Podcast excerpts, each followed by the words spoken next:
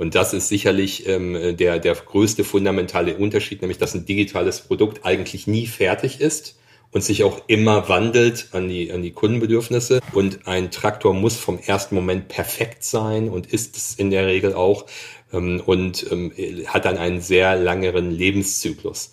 Das heißt auf der einen Seite, dass wir eine Möglichkeit haben, Dinge zu verbessern im digitalen Bereich. Aber auf der anderen Seite ist es natürlich eine fundamentale Verantwortung, nichts auf den Markt zu werben, was halb fertig ist. You, you gotta start, gotta start. Willkommen zum Allgäu Digital Podcast. Alles rund ums Thema Digitalisierung im Allgäu mit Albert Heim. Viel Freude beim Zuhören. Hallo und herzlich willkommen zur mittlerweile zehnten Folge des Allgäu Digital Podcast. Wir haben heute ein Unternehmen mit einer bekannten Marke, vor allem im Allgäu bekannten Marke zu Gast. Da freue ich mich sehr, in der Jubiläumsfolge darüber berichten zu dürfen. Und zwar geht es heute um die Echo GmbH mit der allseits bekannten und soweit ich das einschätzen kann, auch geliebten Marke Fendt. Und was Fendt und die Herstellung, Produktion von äh, Nutzfahrzeugen in der Landwirtschaft mit Digitalisierung zu tun haben, das wollen wir heute von äh, Christian Gondek erfahren, der uns ja, über den Werdegang da berichten wird und äh, was seine Rolle ist, wo die Digitalisierung heute steht. Und er ist in seiner Rolle als Director Product Management Digital Customer Experience heute hier.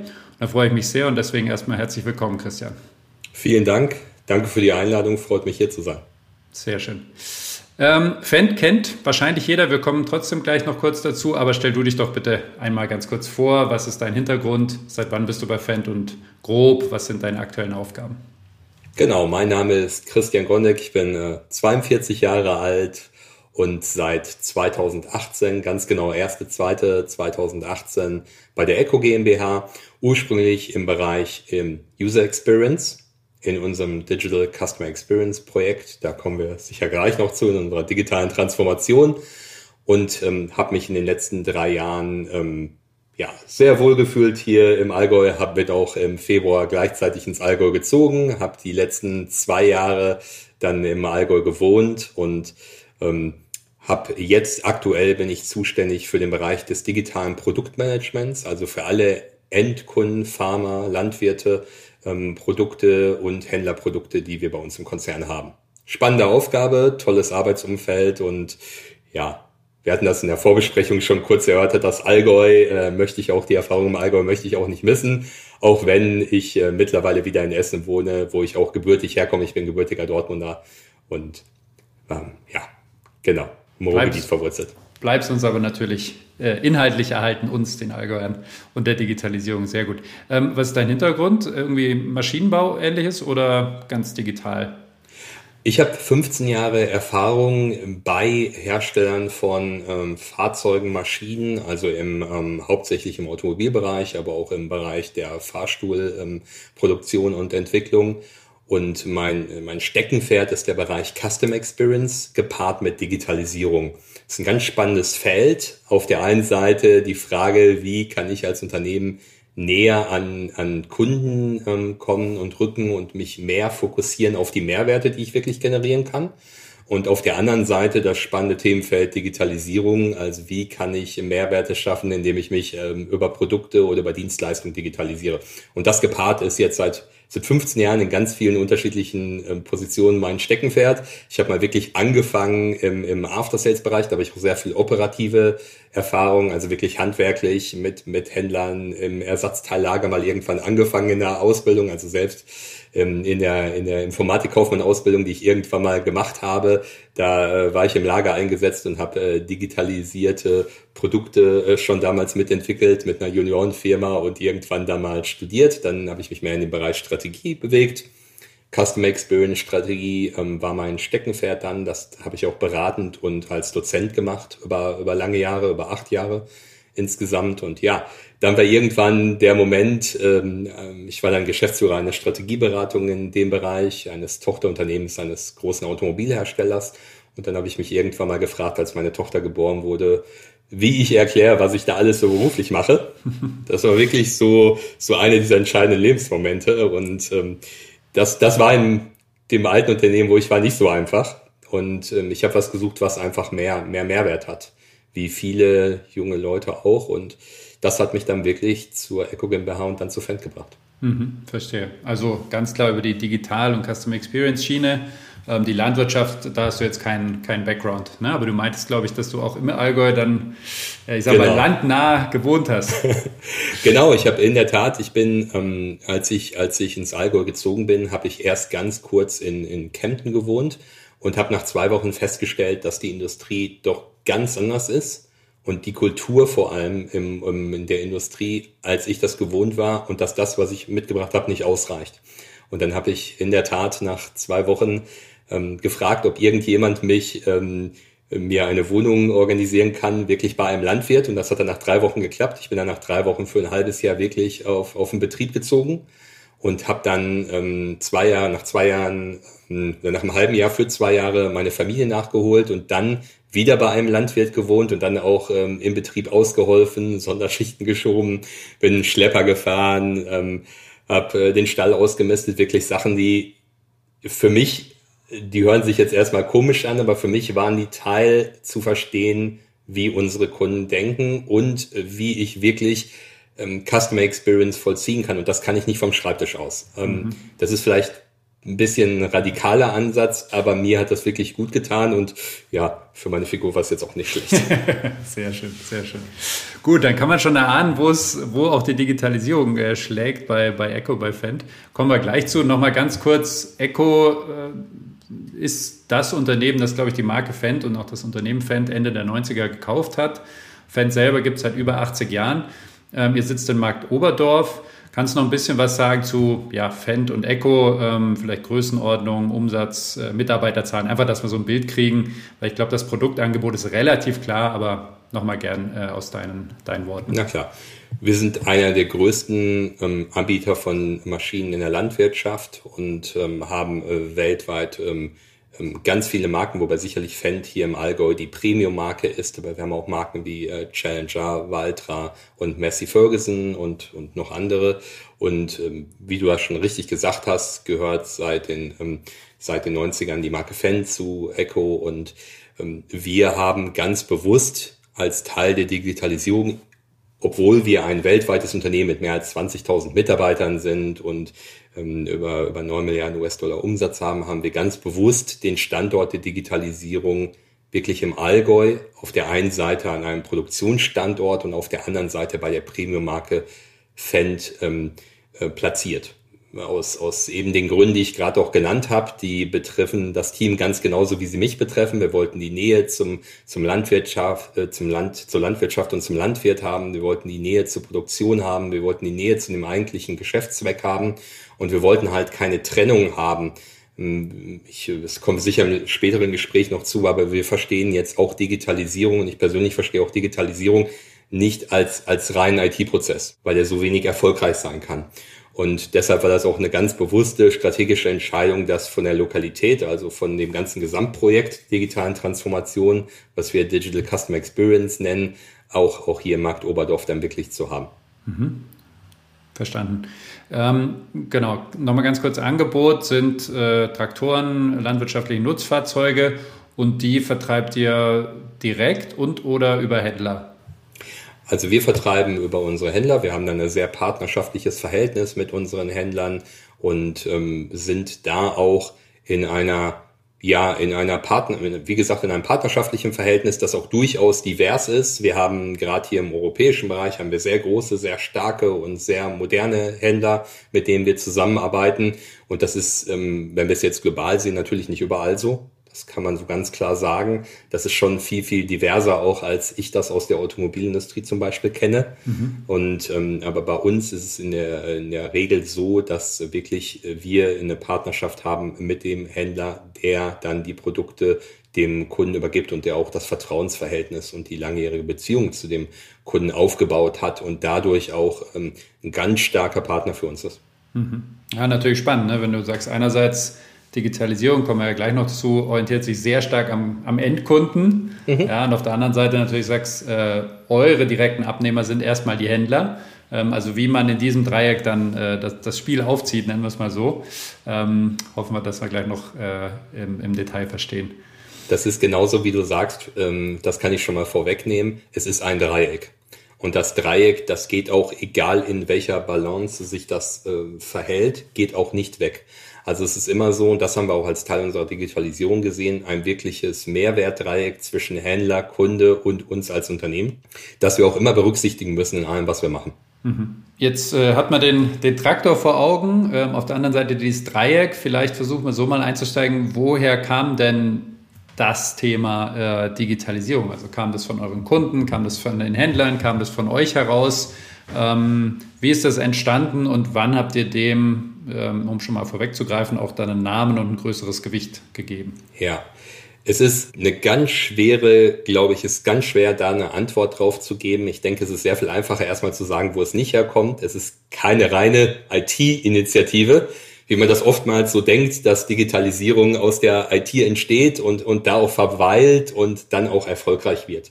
Ich denke, es gab ganz viele mannigfaltige Gründe für die Digitalisierung. Wie gesagt, ich bin 2018 zu dem Projekt hinzugestoßen und das, die Projektvorbereitungen haben schon zwei Jahre vorher begonnen.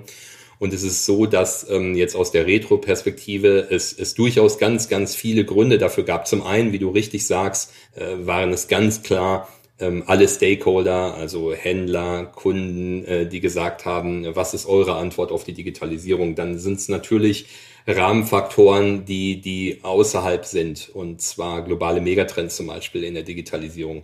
Unter anderem auch ein Trend, den ich, den ich in der Landwirtschaft auch sehe, den ich in der Automobilindustrie schon fünf bis zehn Jahre vorher gesehen habe, dass unsere Kunden auch ihr Erlebnis mit uns vergleichen, eben nicht nur mit dem nächsten Landmaschinenhersteller, sondern auch mit allen anderen digitalen Erlebnissen, die sie so in ihrem Leben haben, die natürlich, wie wir wissen, jetzt seit den letzten 16 Monaten auch nicht weniger geworden sind, sondern tendenziell eher mehr werden.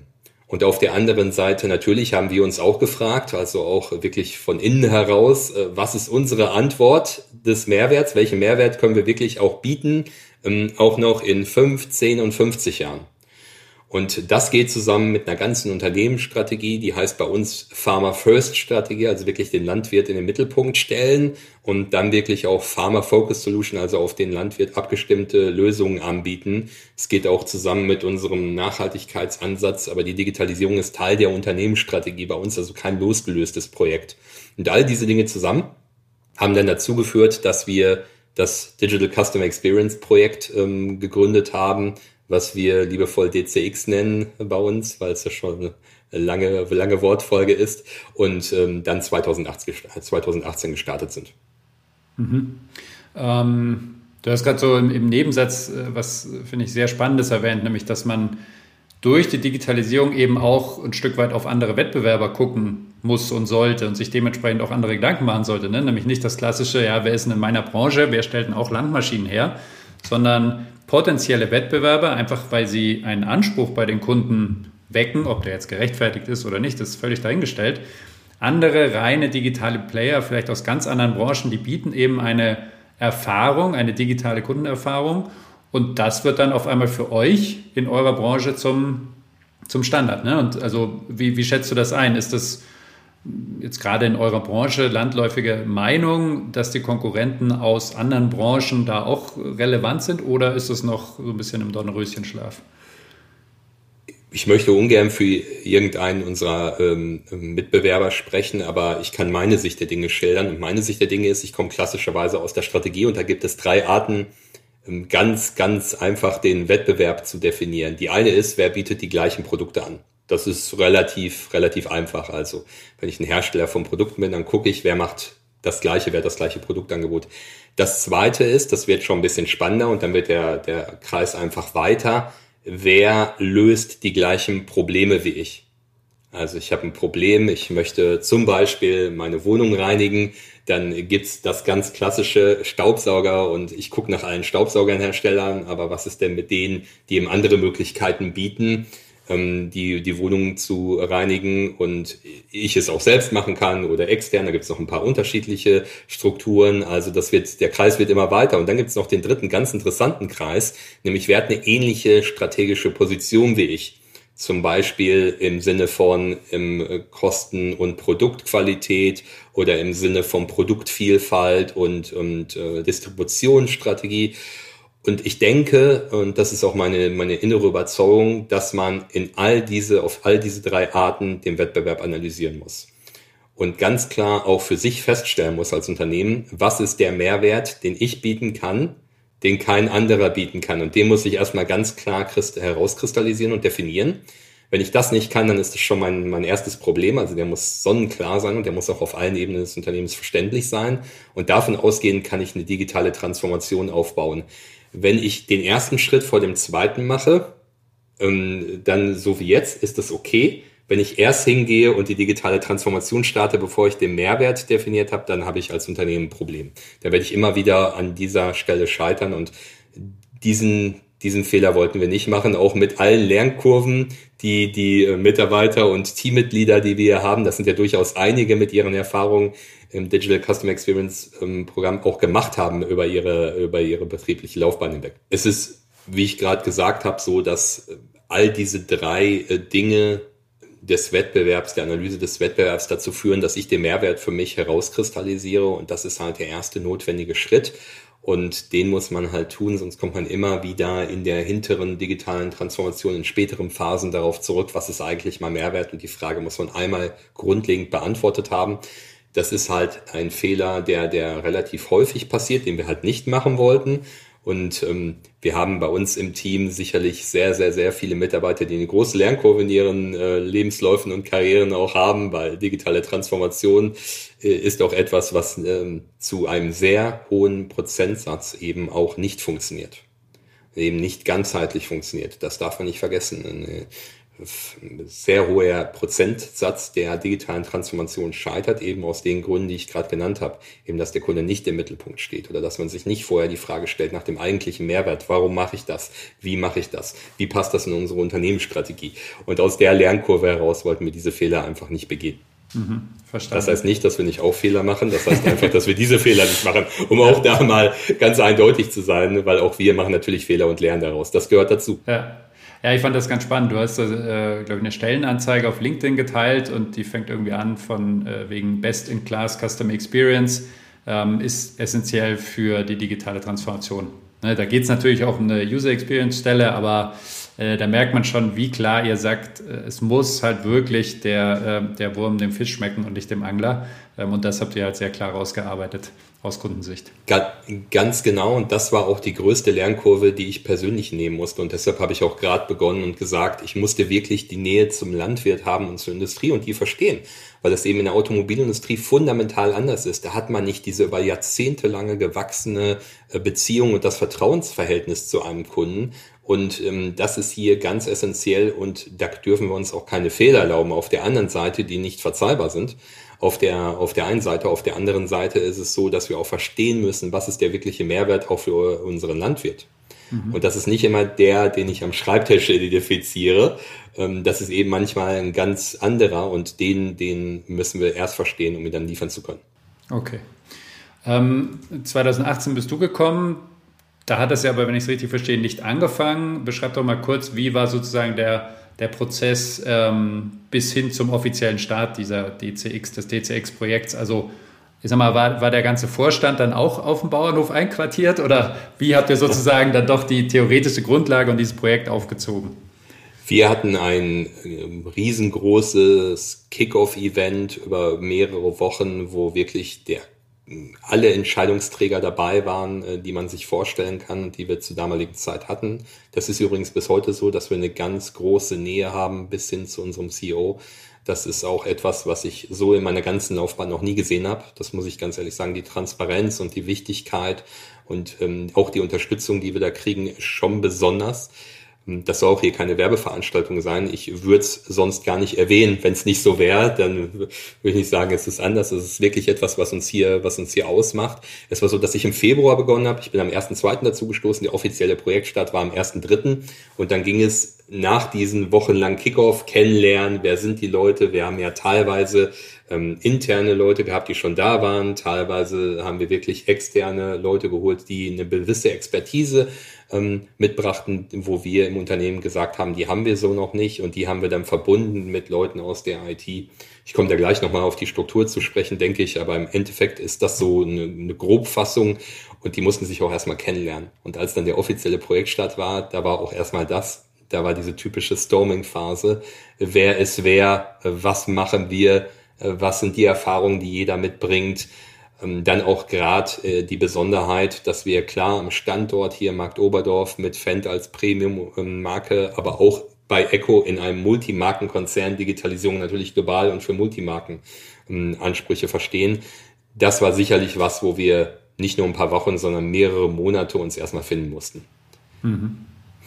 Okay, du hast, du hast angesprochen, äh, großer Kickoff, alle dabei. Entsprechend logisch ist es natürlich, dass dann auch die, die gesamte Geschäftsführung da voll dahinter stand natürlich. und wie du sagst, äh, ja auch steht. Ähm, wie habt ihr es denn, um, um mal ein Bild zu bekommen, grob ähm, organisiert und strukturiert? Also sowohl Anzahl Personen, die da jetzt mit dabei sind und wenn ich jetzt so von oben äh, drauf schaue, wie in welchen Abteilungen oder ist es ein Team oder ist es in den Fachabteilungen integriert, also wie organisiert ihr das äh, viele, was ihr davor habt, wo wir dann gleich noch auf die konkreten Projekte eingehen wollen? Ja, wir haben ähm, das, das mal vorweg, wir hatten nicht immer die gleiche Organisation. Zu den Lernkurven, das war so eine der großen Lernkurven, einer der großen Fehler, die wir, denke ich, auch am Anfang gemacht haben. Ich fange mal mit dem Stand jetzt heute an. Heute haben wir vier ähm, grobe ähm, Abteilungen das eine ist der Bereich, der das, das Geschäft, das Business repräsentiert. Das ist einmal mein Bereich, das digitale Produktmanagement und auf der anderen Seite das sogenannte Digital Transformation Office, also das Team, was wirklich die Transformation und vorantreibt und die Kommunikation und das sogenannte Change Management, also Dinge wie Training, Lernen, Verstehen, Mehrwerte herauskristallisieren. Und auf der anderen Seite, wie gesagt, mein Team mit der digitalen Produktentwicklung über die Produktstrategie bis hin zu Entwicklung und Umsetzung und den Qualitätsansprüchen, die wir wirklich am Markt sicherstellen wollen. Und dann haben wir daneben ähm, gleichbedeutend die IT-Seite, die einmal besteht aus der normalen funktionalen IT, so der Functional IT, wie wir sie nennen. Und auf der anderen Seite das Thema DevOps, also was machen wir mit zum Beispiel einem Release von einem Produkt in eine andere Ebene, also aus der Testumgebung in die Live-Umgebung, so wie wir das auch kennen von der Beta-Version, äh, von der Nicht-Live-Version zur Beta-Version zu dann hinter produktiven Endversion.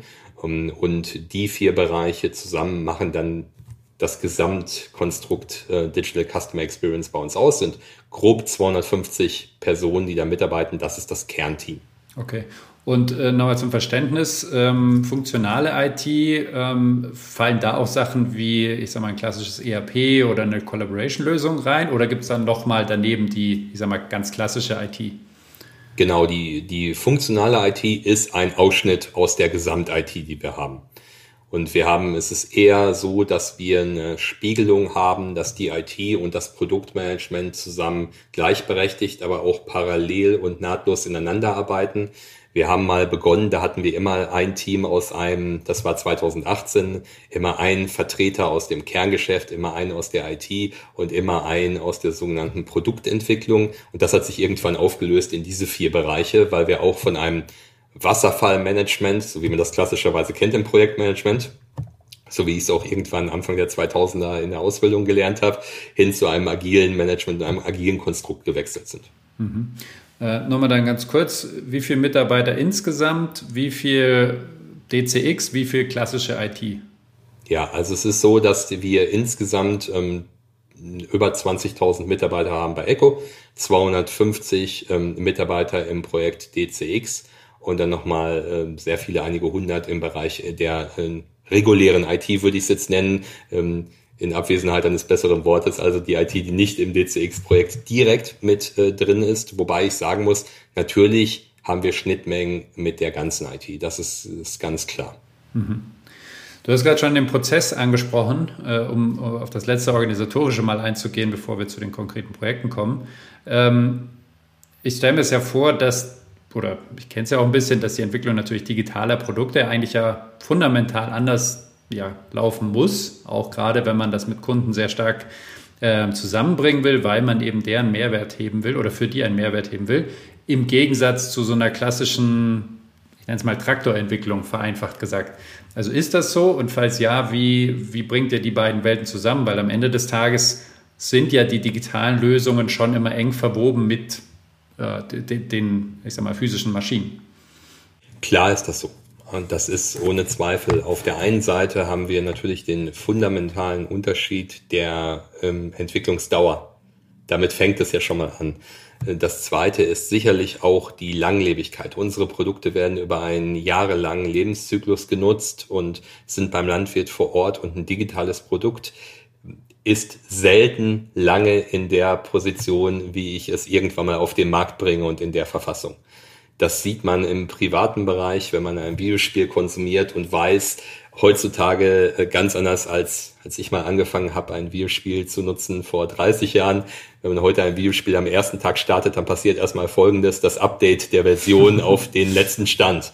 Und das ähm, geht dann kontinuierlich weiter. Und das ist sicherlich ähm, der, der größte fundamentale Unterschied, nämlich dass ein digitales Produkt eigentlich nie fertig ist und sich auch immer wandelt an die, an die Kundenbedürfnisse. Und ein Traktor muss vom ersten Moment perfekt sein und ist es in der Regel auch ähm, und ähm, hat dann einen sehr langeren Lebenszyklus. Das heißt auf der einen Seite, dass wir eine Möglichkeit haben, Dinge zu verbessern im digitalen Bereich, aber auf der anderen Seite ist es natürlich eine fundamentale Verantwortung, nichts auf den Markt zu werben, was halb fertig ist. Und das sehen wir momentan auch in allen Bereichen, dass diese Balance zu halten, gerade im digitalen Bereich, ist schwierig und ist auch für viele Unternehmen eine Herausforderung. Nämlich genau dann, man redet ja dann oft von dem sogenannten MVP, dem Minimum Viable Product. Was ist das genau? Also welche Qualitätsstandards muss das erfüllen? Und da sind wir hier auch einen anderen Weg gegangen. Wir haben hier sehr hohe Quality Gates, sogenannte Qualitätsbarrieren wirklich eingeführt, ähm, bevor wir überhaupt eine Pilotphase starten oder bevor wir hinter in eine Live-Version gehen und testen teilweise über Monate hinweg unsere Produkte ähm, auf dem Betrieb, bevor die überhaupt auf den Markt kommen. Das ist sicherlich etwas, was ich so auch noch nicht erlebt habe. Und das war zum Beispiel ein Ergebnis des Umdenkens und der, der kulturellen Nähe, was ich am Anfang beschrieben habe. Das wäre mir in einer anderen Industrie nicht im Traum eingefallen, das zu machen. Mhm. Ähm, ich glaube, Reed Hoffman, der LinkedIn-Gründer, ich bin mir nicht sicher, der sagt ja irgendwie auch hier MVP, wenn du nicht embarrassed bist, ja, wenn es dir nicht wirklich peinlich ist, dein erstes genau. Produkt, dann hast du zu spät das veröffentlicht. Ähm, also passt ja genau da rein. Aber es ist spannend. Also wie, du hast gesagt, im Betrieb testet ihr es schon ein Stück weit. Also habt ihr dann ja. äh, ein paar, paar Endkunden, die, ich sag mal, Prototypen schon mal vorab bekommen und ihr das live bei denen testet? Oder weil, ne, wie, wie, ihr könnt euch ja wahrscheinlich keinen, keinen ganzen Hof als, äh, als Labor leisten oder leisten vielleicht schon, aber wie, wie geht ihr daran, dass ihr es schon testet, aber eben nicht im ganzen Markt ausrollt? Es ist genauso, wie du es gerade gesagt hast. Wir haben Testbetriebe, wo wir Produkte wirklich am Betrieb testen. Wir haben auch Händler, die mit uns partnerschaftlich Produkte wirklich im Piloten testen. Das machen wir übrigens für jedes Produkt. Das machen wir für Produkte für Händler genauso wie für, für äh, äh landwirtschaftliche Produkte, die wirklich an den Landwirt rausgehen.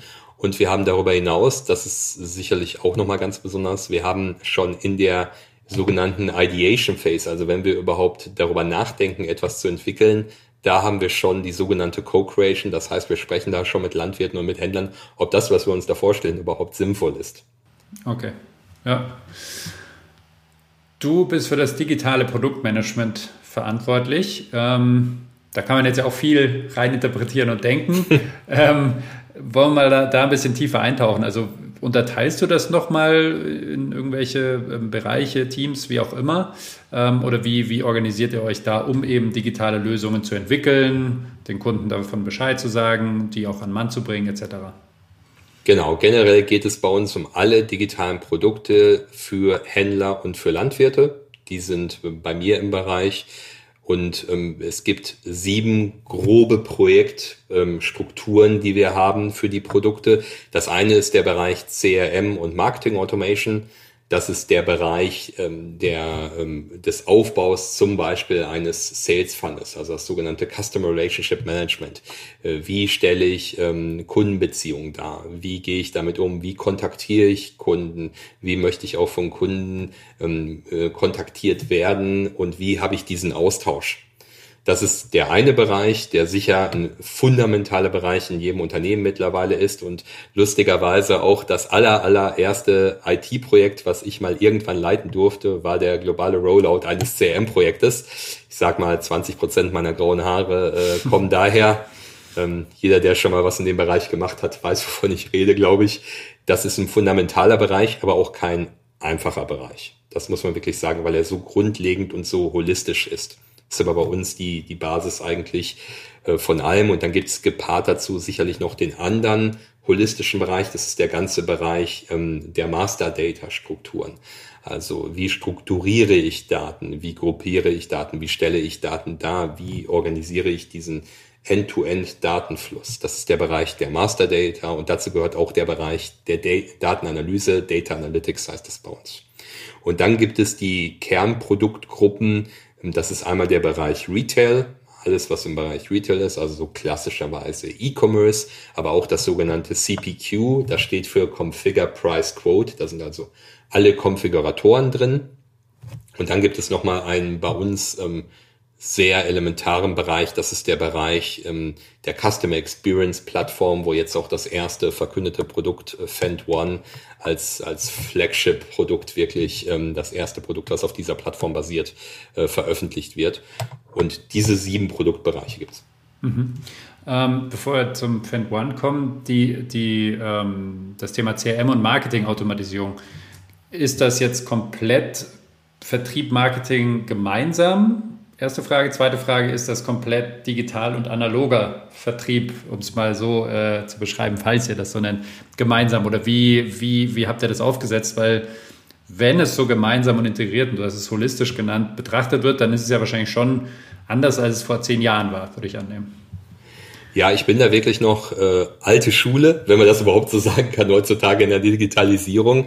Ich habe wirklich mal bei, bei Joe Pine gelebt, äh, gelernt. Das ist der, das ist der Begründer der Experience Economy. Und äh, der hat mal gesagt, dass es das Erlebnis immer holistisch ist und von Anfang bis Ende. Und so haben wir das hier auch aufgebaut.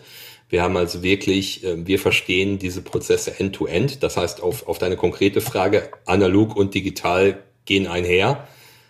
Es sollte unseren Kunden und jedem Kunden eines Unternehmens eigentlich egal sein, welche Organisation dahinter steckt innerhalb eines Unternehmens, ob es analog oder digital ist, ist es ein Erlebnis und das muss optimiert werden. Deshalb verstehen wir natürlich auch unsere Journeys, unsere sogenannten Customer Journeys, also die äh, Reise des Kunden oder die Berührungspunkte, die ein Kunde mit einem Unternehmen hat, verstehen wir so. Vielleicht noch mal ein bisschen ähm, zum Start von DCX. Das erste, was wir wirklich gemacht haben als Teil der Vorbereitungsphase von unserem Digital Customer Experience Program, war die diese sogenannte Customer Journey darzustellen und dann 18 sogenannte Touchpoints, also wirkliche Berührungspunkte mit dem Kunden zu definieren und dann zu sagen, wie können wir ganzheitlich Digitalisierung dazu nutzen, die zu optimieren. Also wie können wir schaffen, dass der typische einfache Fall, ein Kunde bestellt ein Ersatzteil, dass das von Anfang bis Ende optimiert wird und was ist dazu notwendig. Und dann sind wir erst hingegangen und haben gesagt, welche Struktur brauchen wir dafür? Welche End-to-End-Prozesse brauchen wir dafür? Wie kann das Ganze wirklich ähm, nahtlos und reibungslos funktionieren? Okay. Und so ist auch dann unser Verständnis. Okay, verstehe. Also sehr, ja, wirklich ganzheitlich. Und ähm, die Klammer, wenn ich es richtig verstehe, ist dann eben genau die Customer Journey. Also die, die ist da, der Kunde braucht an verschiedenen Stellen verschiedene Infos, von Verträgen, Angeboten, Produktdaten, dann braucht er irgendwann den Service, äh, muss ja bestellen. Also alles, was aus Kundensicht dazugehört und das ist sozusagen eure Klammer für alle digitalen Aktivitäten, Strukturen und Produkte, die ihr entwickelt. So wie es klassischerweise auch sein sollte, ganz genau. Es ist natürlich bei uns so, dass ein erheblicher Teil ähm, dieser, dieser Customer Journey findet im Bereich der sogenannten Performance Phase, also nach Erwerb des Produktes statt. Das ist sicherlich eine Besonderheit, weil eben der Lebenszyklus so lange ist. Gleichzeitig muss man aber auch verstehen, unsere Kunden haben in der Regel nicht nur ein Produkt von uns, sondern durchaus mehrere. Das heißt, man ist immer in der Regel jetzt von der Tendenz her in, gleichzeitig in der After Sales, in der Performance-Phase, also Nacherwerb, genauso wie Vorerwerb. Deshalb auch mein, mein Ansatz, wir müssen das gleich, ganzheitlich und gleichwertig betrachten. Andererseits kriegen wir keine ganzheitliche Journey dahin. Okay. Also nach dem Kauf ist vor dem Kauf, äh, um es ganz einfach darzustellen. Und äh, in, in, dem Zyklus bewegt ihr euch dauerhaft. Verstanden. Ähm, du hast zwei Bereiche vorher als, als, als Kern im digitalen Produktmanagement genannt. Einmal den Bereich äh, CPQ. Ähm, nenn uns doch mal da ein, ein konkretes digitales Projekt oder Produkt, was ihr da, also was macht ihr da konkret? was bietet ihr da den Kunden an? Gerne. Ich sag mal, der einfachste, der einfachste Fall, den wir hierüber abwickeln, ist, ich als Landwirt möchte einen neuen Traktor bestellen. und ich möchte den vorab konfigurieren, um das bestmögliche Produkt für mein ganz individuelles Bedürfnis zu erstellen. Und dafür haben wir einen Konfigurator erstellt, der dabei hilft. Das Besondere an diesem Konfigurator ist sicherlich, dass ähm, ein Konfigurator, das kennt man aus anderen Industrien, nicht nur für den Kunden ist, sondern auch gleichzeitig für den Händler. Die, Besondere, die Besonderheit bei unserem Konfigurator ist sicherlich, dass das der gleiche ist. Das heißt, der Konfigurator für den Kunden ist der gleiche wie für den Händler. Die kommunizieren miteinander an allen Stellen und der ist eben auf Basis der Customer Journey abgebildet. Das heißt, ich als Kunde ähm, kann mit meinem Händler sprechen und sagen, ich möchte Schlepper XY und bitte konfiguriere den mal. Der Händler konfiguriert den, schickt das zum Kunden. Der Kunde kann weiter konfigurieren, den wieder zurückschicken bis das irgendwann mal zum perfekten Produkt gelangt ist. Natürlich ist das jetzt sehr vereinfacht dargestellt und wir stellen auf der einen Seite alles sicher, dass es das perfekte Produkt ist, ähm, mit Dingen wie Guided Selling oder Optimierung, Simplifizierung vom, vom Produktangeboten. Auf der anderen Seite ist es so, dass sicherlich ähm, der Konfigurator sage ich mal, vor 30 Jahren ein sehr isoliertes Produkt war. Ich kenne das noch aus meiner Anfangszeit aus der Ausbildung. Da hat man in einem Rumba-System auf DOS-Basis ähm, mit 16-Bit etwas konfiguriert und am Ende kam was raus. Da war aber weder äh, eine Finanzierung mit drin, noch ein Service äh, wie eine erweiterte Garantie oder ein digitaler Service oder irgendwas wie Spurführung, was Telemetrie in irgendeiner Form nutzt. All diese Dinge waren vor 10, 20 Jahren nicht verfügbar. Wir haben jetzt einen Konfigurator geschaffen, der all das miteinander kombiniert. Mhm. Also ein Konfigurator für das ganze Lösungsangebot, was wir zur Verfügung stellen. Das ist sicherlich die eine Besonderheit. Die zweite, dass es eben der gleiche ist für den Händler und für den Kunden und da auch wieder die, das Erlebnis unserer Kunden steht da im Mittelpunkt. Ich habe selber mal die Erfahrung gemacht, ich habe ein Produkt auf Hochglanz konfiguriert, ähm, habe mich super gefreut, bin dann ins Autohaus und dann tippte der Verkäufer, ist gar nicht so lange her, drei Jahre, dann wirklich noch auf so ein 16-Bit-System irgendwelche Codes ein und ich habe gar nicht verstanden, was er da macht. Das ist eigentlich schon das erste, der erste Bruch im Erlebnis. Das, das wollten wir hier nicht haben. Mhm. Das heißt, der Landwirt kann sich bei euch, wahrscheinlich webbasiert, ähm, seinen, seinen Traktor, seine Maschine konfigurieren. Gleichzeitig ist sein lokaler oder regionaler Händler also quasi live damit angeschlossen und wenn er das heute Abend macht und morgen früh bei dem vorbeifährt, arbeiten die sozusagen am gleichen, in Anführungszeichen, digitalen Zwilling, eben seinem konfigurierten Traktor weiter. Genau, das ist die Basis der Idee und jetzt mal ähm, disruptiv hier in dem Podcast ein bisschen gesponnen kann man sich durchaus die Frage stellen, warum brauche ich als Kunde einen Konfigurator? Und meine direkte Antwort wäre, ich brauche keinen. Ich möchte als Kunde niemals irgendein Produkt konfigurieren. Ich möchte das perfekte Produkt haben. Wie wir dann von dem heutigen Stand zu dem Ergebnis irgendwann mal in 15 Jahren kommen. Das ist genau die Frage, die mich Tag und Nacht umtreibt. Weil mhm. ich das, und das ist genau der, der klassische Ansatz wäre jetzt zu sagen, wir bauen einen besseren Konfigurator und dann bauen wir nochmal einen besseren Konfigurator und in zehn Jahren nochmal einen besseren Konfigurator. Der Lösungsansatz, und das ist, ich gebe das mal nur mit als, als Gedankenstütze, wie man an die Sache rangeht in Digitalisierung. Die eigentliche Frage ist doch, was ist der Mehrwert? Und der Mehrwert ist, ich möchte am Ende das perfekte Produkt haben zum besten Preis-Leistungsangebot mit dem besten Equipment, maßgeschneidert auf meinen Betrieb und das soll ähm, ewig leben, sage ich jetzt mal übersponnen, damit man so ein bisschen den Kundenmehrwert hier, hier herausstellt. Und ich möchte nicht stundenlang in einem Konfigurator ähm, verbringen. Das heißt, es gibt so ein paar rudimentäre Dinge, die ein Konfigurator erfüllen muss, wie zum Beispiel jede Konfiguration, die erstellt wird, soll baubar sein. Das ist erstmal das Erste, was, was klar sein muss. Die muss produzierbar und baubar, baubar sein. Das ist zum Beispiel was, was ich in meiner Karriere oft gesehen habe, was Konfiguratoren einfach nicht erfüllen. Mhm. Und das ist die Grundvoraussetzung. Da gibt es ganz viele Punkte, bis dahin zu kommen, was ich gerade erwähnt habe. Also ich äh, spinne es auch mal gerade weiter. Ähm, geht das in eine Richtung, wir brauchen keinen Konfigurator mehr, weil ja, für den Landwirt ist es jetzt auch kein Spaß, so einen Konfigurator zu bedienen. Ja, der will ja nicht äh, sich ein Produkt zusammenstellen, sondern der will mit dem Produkt irgendwas für sich lösen, nämlich seine Arbeit bestmöglich verrichten. Heißt das, ähm, das geht in die Richtung, der arbeitet mit seinen Maschinen ähm, und durch irgendwelche Sensoren, Verschleiß, äh, festere Erde, weniger, weiß ich nicht, ja, wird sozusagen schon automatisiert ähm, so in die Richtung konfiguriert, was er denn brauchen könnte. Also geht das in so eine Richtung und falls ja, wie Also wie nah ist man an sowas, dass die Daten überhaupt so einen, so einen Konfigurator quasi automatisiert befüllen würden und den gibt es dann einfach nicht mehr? Ja, ich denke, dass äh, vom Grundgedanken her, wenn wir 10, 20 Jahre in die Zukunft denken, kann ich mir das durchaus vorstellen, aber bis dahin ist es noch eine lange Reise.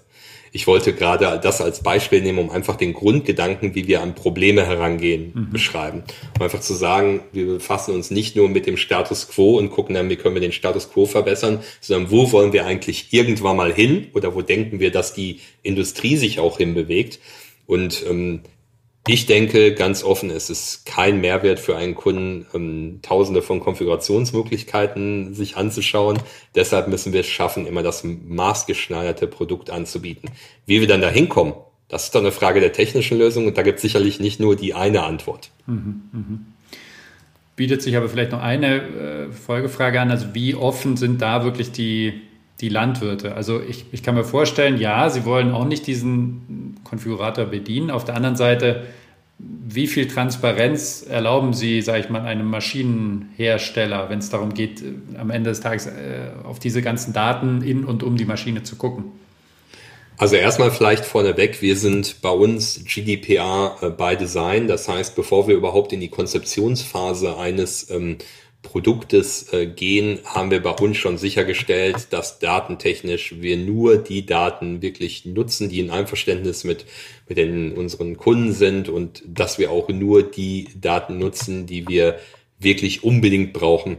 Das sind so die, das, sag ich mal, sind die restlichen zehn Prozent der grauen Haare, weil GDPR kam zur Zeit, als wir mit dem Digital Customer Experience Experience-Projekt gestartet sind. Ich hatte schon relativ viele Berührungspunkte mit dem, mit der Thematik. Sicherlich was, wo wir uns sehr stark darauf vorbereitet haben und auch sehr viel dafür getan haben, nämlich mit einer eigenen, mit einem eigenen Quality Gate schon in der Konzeptionsphase, um sicherzustellen, dass wir, dass wir das reflektieren.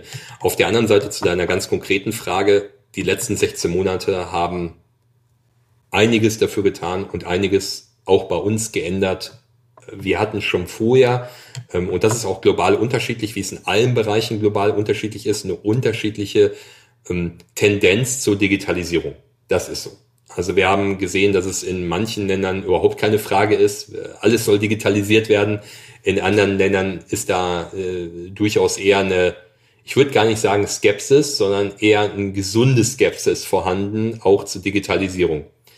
Jetzt kommen dann auch andere Punkte hinzu. Gerade wir hier in Deutschland ähm, haben auch nicht die Infrastruktur an allen Orten. Also wenn wir über Digitalisierung sprechen, wir tun ja immer so in, in allen Berichten, die ich dazu lese, als wäre der Zugang zur Digitalisierung für jeden zu 100 Prozent verfügbar. Und das ist ja mitnichten so.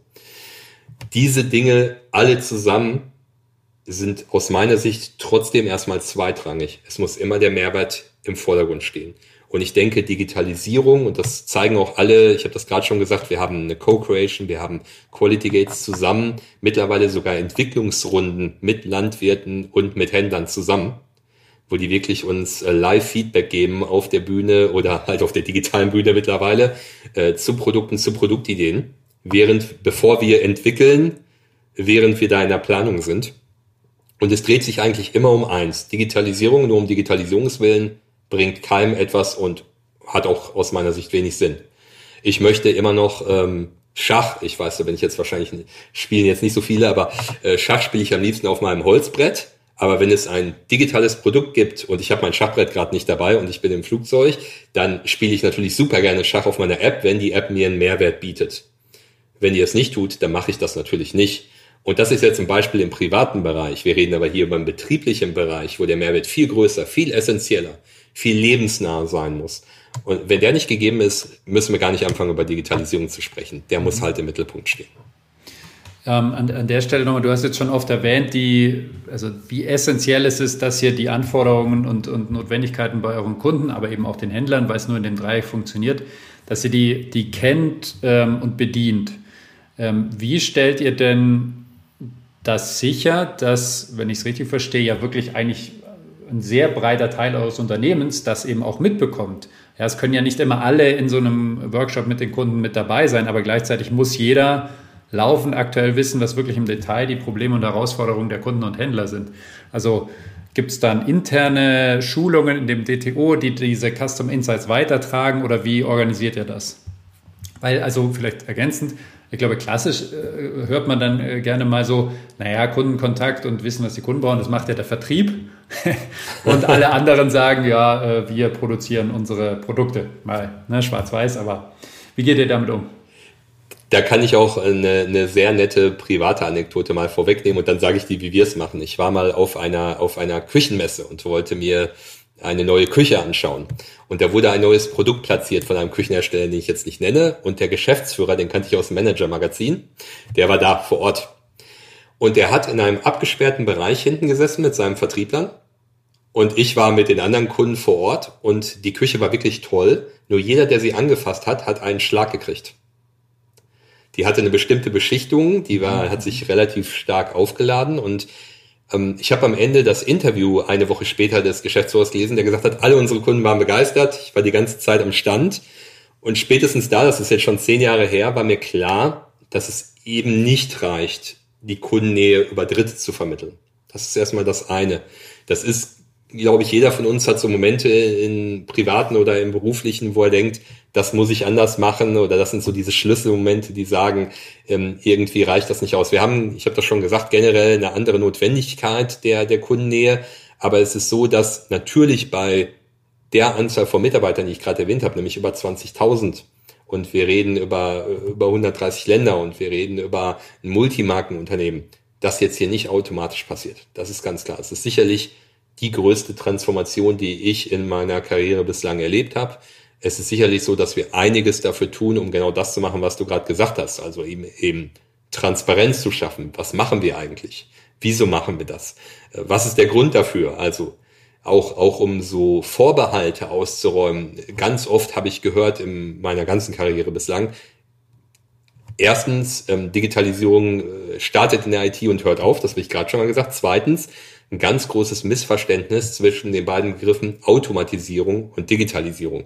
Oftmals sprechen Leute oder benutzen Leute das Wort Digitalisierung, meinen aber eigentlich Automatisierung von Produktionsprozessen, die wir zum Beispiel gar nicht machen. Das ist bei uns gar nicht im, im Scope, also in, in dem Umfang und in der, in der Strategie mit drin. Wir denken auch nicht über Automatisierung. Mein Verständnis habe ich, glaube ich, ausgeführt von Digitalisierung ist auch ein anderes und unser Verständnis ist auch ein anderes. Das heißt, es ist ganz wichtig, dass wir auch von Anfang an klar machen, warum machen wir das? Das ist Teil der Unternehmensstrategie, Pharma First.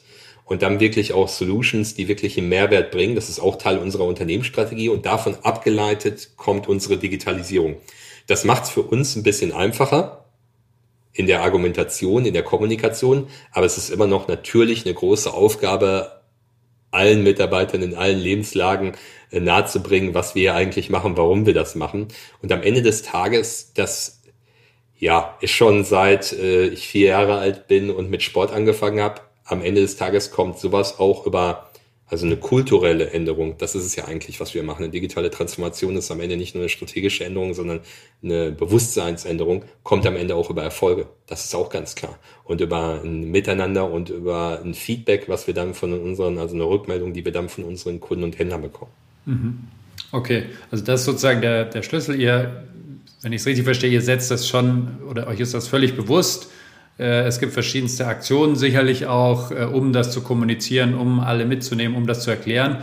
Und äh, Kern des, des Inhalts, den ihr kommuniziert, so gut es eben geht, sind natürlich echte Feedbacks ja. von Kunden, weil das sozusagen die Währung ist, die so ungefähr jeder versteht. Und das ist ja auch für jeden klar, dass genau das der Auftrag des Unternehmens ist. Ähm, und dann kann man damit die Sachen äh, entsprechend erklären und dann sickert es auch nach und nach in die Breite. Was würdest du sagen, wie, wie lange, ne? also jetzt habt ihr 2018 damit angefangen, wie lange ist so ein, so ein Transformationsprozess aus kultureller Sicht, ja, der anschließt an, an, an, die ganzen inhaltlichen Sachen, wie lange würdest du den jetzt mal auf den Zeitstrahl malen? Also redest du da von fünf, sechs Jahren oder von 15 Jahren oder seid ihr damit quasi schon durch? Hast kannst du da was rauslegen? Das ist natürlich schwer zu sagen. Auf der einen Seite haben wir, wie du das gerade gesagt hast, äh, rund 100 Jahre, nicht ganz, aber auf der einen Seite als Kontingent und auf der anderen Seite haben wir 2018 begonnen. Wenn man das in die Waagschale wirft, dann ist die Digitalisierung in dem Bereich, also eine Digital Customer Experience, ja wirklich noch, noch sehr in den Kinderschuhen. Auf der anderen Seite ist es so, dass eine Bewusstseinsänderung ähm, nie aufhört Und auch gerade in der heutigen Welt, weil sich eben auch die Anforderungen und die Bedürfnisse von Kunden ändern und auch die Infrastruktur sich ändert, hört die aus meiner Sicht auch nie auf. Um da wirklich eine kulturelle Transformation auf einen erfolgreichen Weg zu bringen, sind aus meiner Sicht fünf bis zehn Jahre unerlässlich. Mhm. Ich würde es vielleicht so ausdrücken, was die Mindestzeit ist wenn man das ein Jahr startet und dann sich fragt, warum hat das noch nicht funktioniert, wo man gerade die Fundamente gesetzt hat, glaube ich, dann hat man eine falsche Vorstellung, wie, was für eine langfristige Investition und langfristige Aktion das dann in der Tat auch sein muss. Mhm. Äh, da nochmal zurück, ihr habt das digitale Produktteam bei dir und ihr habt das Digital Transformation Office. Hätte ich verstanden, dass das deren Aufgabe ist. Wie, wie groß ist das nochmal? Also die nichts anderes tun, als sich um genau diesen Change und Transformation äh, zu kümmern? Das ist äquivalent für das Produktteam. Also wir reden ungefähr von 30, 40 Mitarbeitern Produktteam, 30, 40 Mitarbeitern von den 250 im Digital Transformation Office. Okay. Wow. Gut. Ähm, wir waren beim Konfigurator als, glaube ich, ein Thema, was aus, aus dem Teilbereich CPQ kam. Du hast vorher gesagt, so dass, oder so klang es zumindest, das wichtigste Thema ist aber diese äh, Customer äh, Experience, alles darum.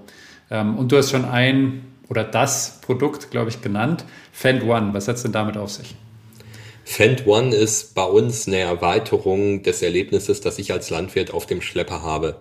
Und zwar in digitaler Form. Das heißt, wenn man auf einem Traktor sitzt und man hat ein Erlebnis, nämlich ein Terminal, was da ist, um den Traktor zu bedienen, dann haben wir genau dieses Erlebnis benutzt und das erweitert von dem sogenannten Onboard-Erlebnis, so nennen wir das, dem Erlebnis auf der Maschine zu dem Offboard-Erlebnis, zu dem in der digitalen Welt. Und Fend One ist das erste Produkt, was auf dieser Plattform basiert. Und ähm, das hat ganz erhebliche Vorteile. Auf der anderen Seite, man ist in seinem gewohnten Umfeld und man, man kennt das und das Erlebnis wird erweitert. Auf der anderen Seite, ähm, die Plattform, die wir da geschaffen haben, kommuniziert wirklich mit dem Traktor. Das heißt, man kann zum Beispiel Aufgaben generieren äh, zu Hause, äh, wirklich äh, während man über sein Feld geht, aber auch im Büro, die an den Traktor schicken und dann wird die von einem selber beim nächsten Mal ausgeführt und man sieht das live auf der, auf der Plattform und kann das auch dann hinterher bewerten und kriegt Analysen dazu, wenn man möchte oder man kann sehen, wie wirklich all seine Fahrer auf dem Betrieb äh, interagieren und agieren. Es ist also auf der einen Seite eine, eine, Arbeitsplattform, auf der anderen Seite eine Erweiterung des Erlebnisses und auch natürlich eine Kommunikationsplattform, weil Fend One für uns auch der Eintritt in das Markenerlebnis mit der Marke Fend ist und auch das äh, wollen wir in einer, in einer Plattform haben. Und ich hatte das im Vorgespräch schon mal gesagt, mein Albtraum wäre, ich als Kunde muss 17 Apps benutzen, um mit einem Hersteller in Kontakt zu treten. Eine, um Ersatzteil zu bestellen, eine für After Sales, eine für ein Marketing-Event, eine, wenn ich meine Maschine bedienen will. Genau das wollten wir nicht. Und da ist Fend One unser wirkliches Premium-Produkt für. Mhm. Ähm, jetzt geht er ja den Schritt weg, ein Stück weit von der Maschine, die auf dem Feld verwendet wird, hin auch in das ich sag mal, Backoffice, ins Büro von Landwirten, denen die, die Aufgabe haben sie natürlich auch. Ähm, ist das wirklich zum ersten Mal, dass ihr auch da reinguckt? Weil das sind natürlich ja äh, vielleicht gerade in größeren Betrieben sogar andere Personen, also nicht die, die die Maschinen bedienen, sondern die, die eben sich um die Verwaltungsaufgaben und die entsprechenden Prozesse kümmern. Also wenn das so war oder ist, dass das für euch quasi ein neues Feld, neue Prozesse sind, wie war dann da die die Lernkurve oder wusstet ihr äh, durch die äh, Maschinen schon äh, eigentlich, wie, wie der Hase da auch im Backoffice auf, auf den Höfen äh, läuft? Also generell ist es so, dass wir das, das ganze Erlebnis abbilden möchten. Aber natürlich unser Kernprodukt sind Traktoren und sind Mähdrescher und sind die Landmaschinen, die wir hier anbieten. Das ist ganz klar. Die Frage auch da wieder ist ja, welchen Mehrwert kann ich als Anbieter von Landmaschinen geben, den niemand anders geben kann? Und das ist zum Beispiel die Kommunikation eben mit der Maschine, unter den Maschinen und dann eben abgestimmt auf mein bestimmtes Feld, das mir den Mehrwert dann am Ende bietet.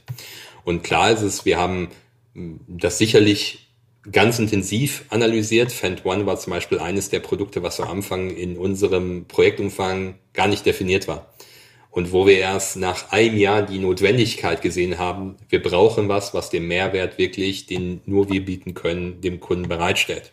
Und auch, es musste sich erstmal bei uns auch nach dem Projektstart dieses, dieser Gedanke, den ich hier sage, das ist ja auch Teil der, des, des, ähm, der kulturellen Haltung, des Cultural Mindset, wie man so schön sagt. Ähm, UX ist wichtig, also diese User Experience. Ähm, Customer Experience ist wichtig, das Erlebnis zu erweitern ist wichtig und das ist auch ein Mehrwert, den ich bieten kann. Zum Beispiel, dass das Symbol für Hydraulik auf der Maschine genauso ist wie das hinter irgendwann mal, wenn ich ein Ersatzteil bestelle, damit ich sofort mich zurechtfinde. Oder auch die Kommunikation von meinem digitalen Produkt mit eben dem physischen Produkt. Das sind ganz wichtige Mehrwerte, die ich sonst auch nirgendwo anders finde, zumindest nicht in der Konsequenz und in der wirklich, in dem holistischen Ansatz. Das musste sich bei uns auch erst finden. Deshalb haben wir erst ein Jahr später wirklich gesehen, da ist eine Notwendigkeit auch bei uns gab es vorher Gedanken, ich sag mal, das kann ich ja jetzt sagen, weil das äh, Lernkurven sind, die wir da nicht realisiert haben.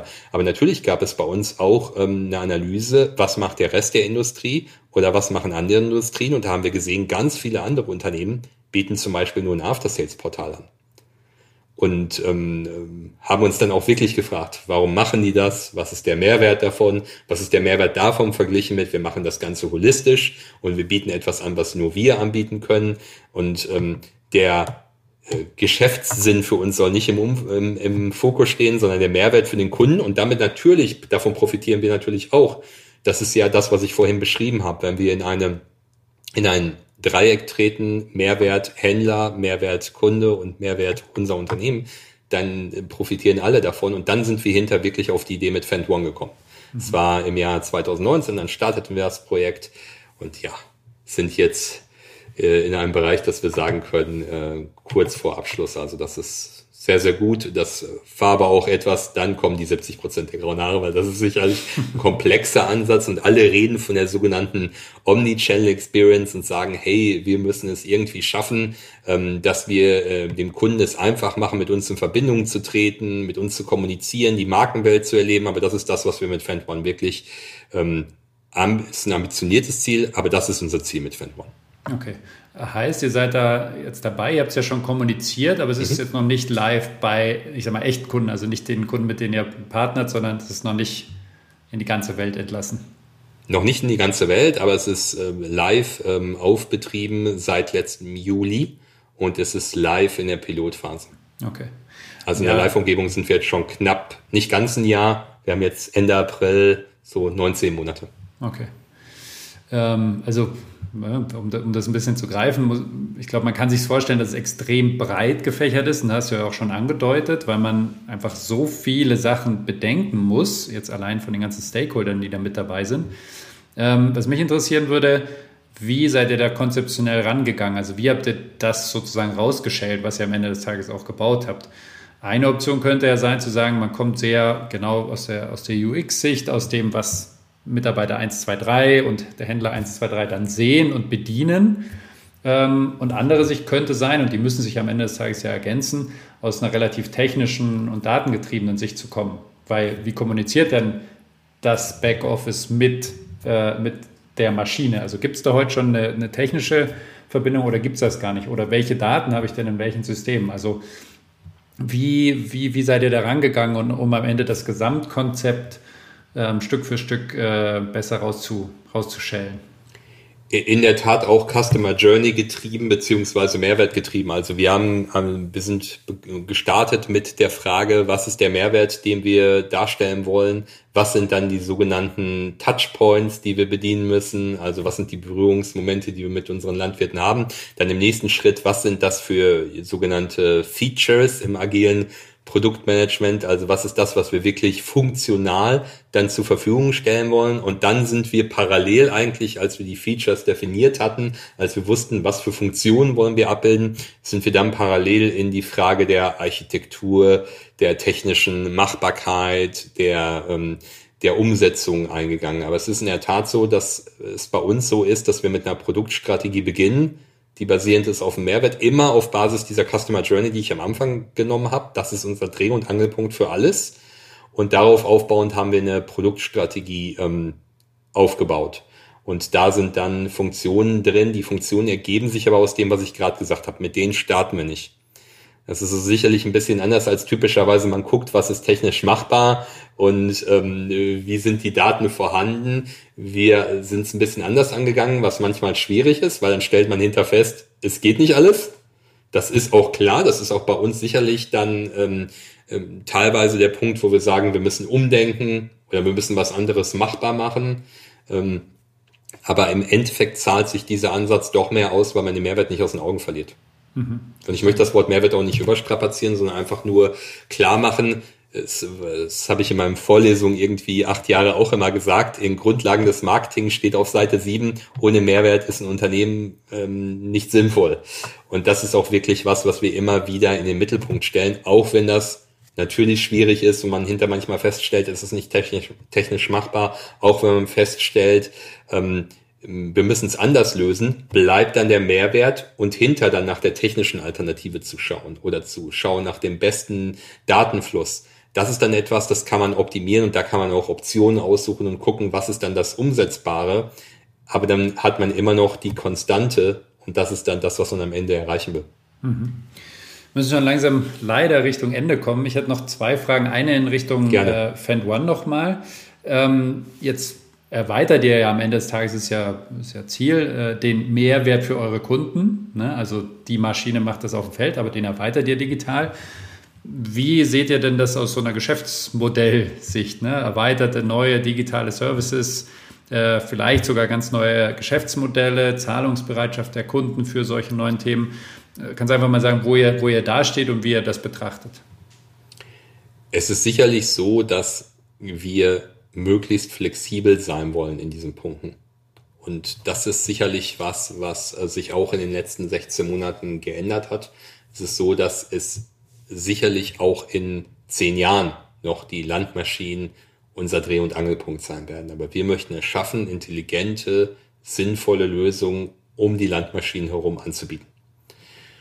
Und das ist etwas, was wir hier auch ganz klar sehen. Und ganz klar sehen wir natürlich auch ähm, bestimmte Trends, die es gibt, die es äh, nicht, äh, nicht nur bei uns gibt, sondern auch bei unseren Mitbewerbern oder auch in anderen Industrien, nämlich dass das Konsumverhalten von Kunden sich ändert, dass die Bereitschaft für digitale Lösungen, die, der Bedarf ist größer, die Bereitschaft ist auch größer und die weil du gerade nach Zahlungsbereitschaft gefragt hast, ich würde schon sagen, überhaupt der Ansatz, anders zu zahlen, das ist ja schon mal die erste Grundlage, der hat sich ja auch massiv gewandelt. Wenn ich schaue, dass ähm, als ich ins, ins Allgäu gekommen bin, ähm, überall immer Bargeld dabei haben musste, das war, sage ich mal, in, in meiner Heimatstadt schon ein bisschen anders.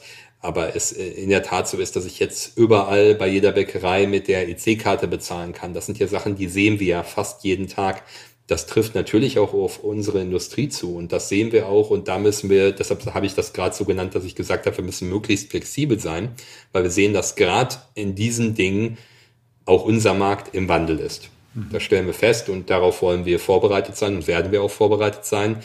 Und auf der anderen Seite ist die Frage nach digitalen Lösungen. Ich würde vielleicht mal das Wort digital jetzt mal ausnahmsweise, auch wenn ich weiß, wie der Podcast heißt, immer noch ähm, in Klammern setzen, weil die Frage ist ja erstmal, gibt es eine Lösungsbereitschaft? Und das ist auch etwas, was wir vor, feststellen, dass nicht mehr nur nach einem bestimmten Produktequipment zum Beispiel gesucht wird, sondern nach einer Lösung für eine bestimmte Sache. Und dann ist es unsere Aufgabe, das bestmögliche Produkt, das bestmögliche digitale oder analoge Produkt dafür bereitzustellen oder die Kombination eben aus beiden.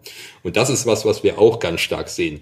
Nämlich, dass es nicht mehr nur wichtig ist, ich möchte mal ganz profan ähm, ähm, aus einer anderen Industrie vielleicht ein Beispiel genommen, ich möchte in meinem Fahrzeug Soundsystem XYZ, sondern ich möchte das bestmögliche Soundsystem. Und ist die Frage, welches ist das für den Kunden? Das sehen wir hier sicherlich auch bei uns. Mhm. Okay, verstanden. Also ihr geht konsequent den, äh, den Weg, Mehrwerte für die Kunden zu schaffen und seid euch aus ganz vielen Richtungen eben sicher, dass die Monetarisierung, die Geschäftsmodelle da Ne, in, in, Konsumentenbereichen passiert es eh schon, aber da Stück, Stück für Stück sich auch mit hin entwickeln. Ähm, ja, sehr spannend, äh, wirklich sehr, sehr spannend. Äh, wir haben ja im, im, im, Intro, ich weiß nicht, ob du es schon gehört hast, vom, vom Podcast tatsächlich auch ein Zitat von Steve Jobs äh, versteckt, wo er sagt, uh, You've got to start with the customer experience and work backwards to the technology. Äh, das würde ich jetzt mal fast als Überschrift für die Digitalisierung bei, bei Fendt äh, ins Rennen werfen. Äh, insofern also wirklich nochmal vielen Dank und äh, sehr spannende Einblicke. Zum Abschluss noch eine kurze Frage, so wenn du aufs Allgäu guckst, ne, du bist, warst jetzt zwei, drei Jahre hier, bist jetzt wieder weggezogen. Ähm, Digitalisierung im Allgäu, bei Allgäuer Unternehmen. Wie, wie betrachtest du das? Also was, was kommt dir da in den Sinn? Was läuft gut? Was fehlt vielleicht? Also erstmal ist es so, dass ich total überrascht war, als ich ins Allgäu gezogen bin, um zu sehen, wie viele Unternehmen es da eigentlich gibt. Das, das hat mich total überrascht, wie viele große Unternehmen es auch gibt und wie viele das, diesen Themenbereich der Digitalisierung auch in irgendeiner Form betreiben.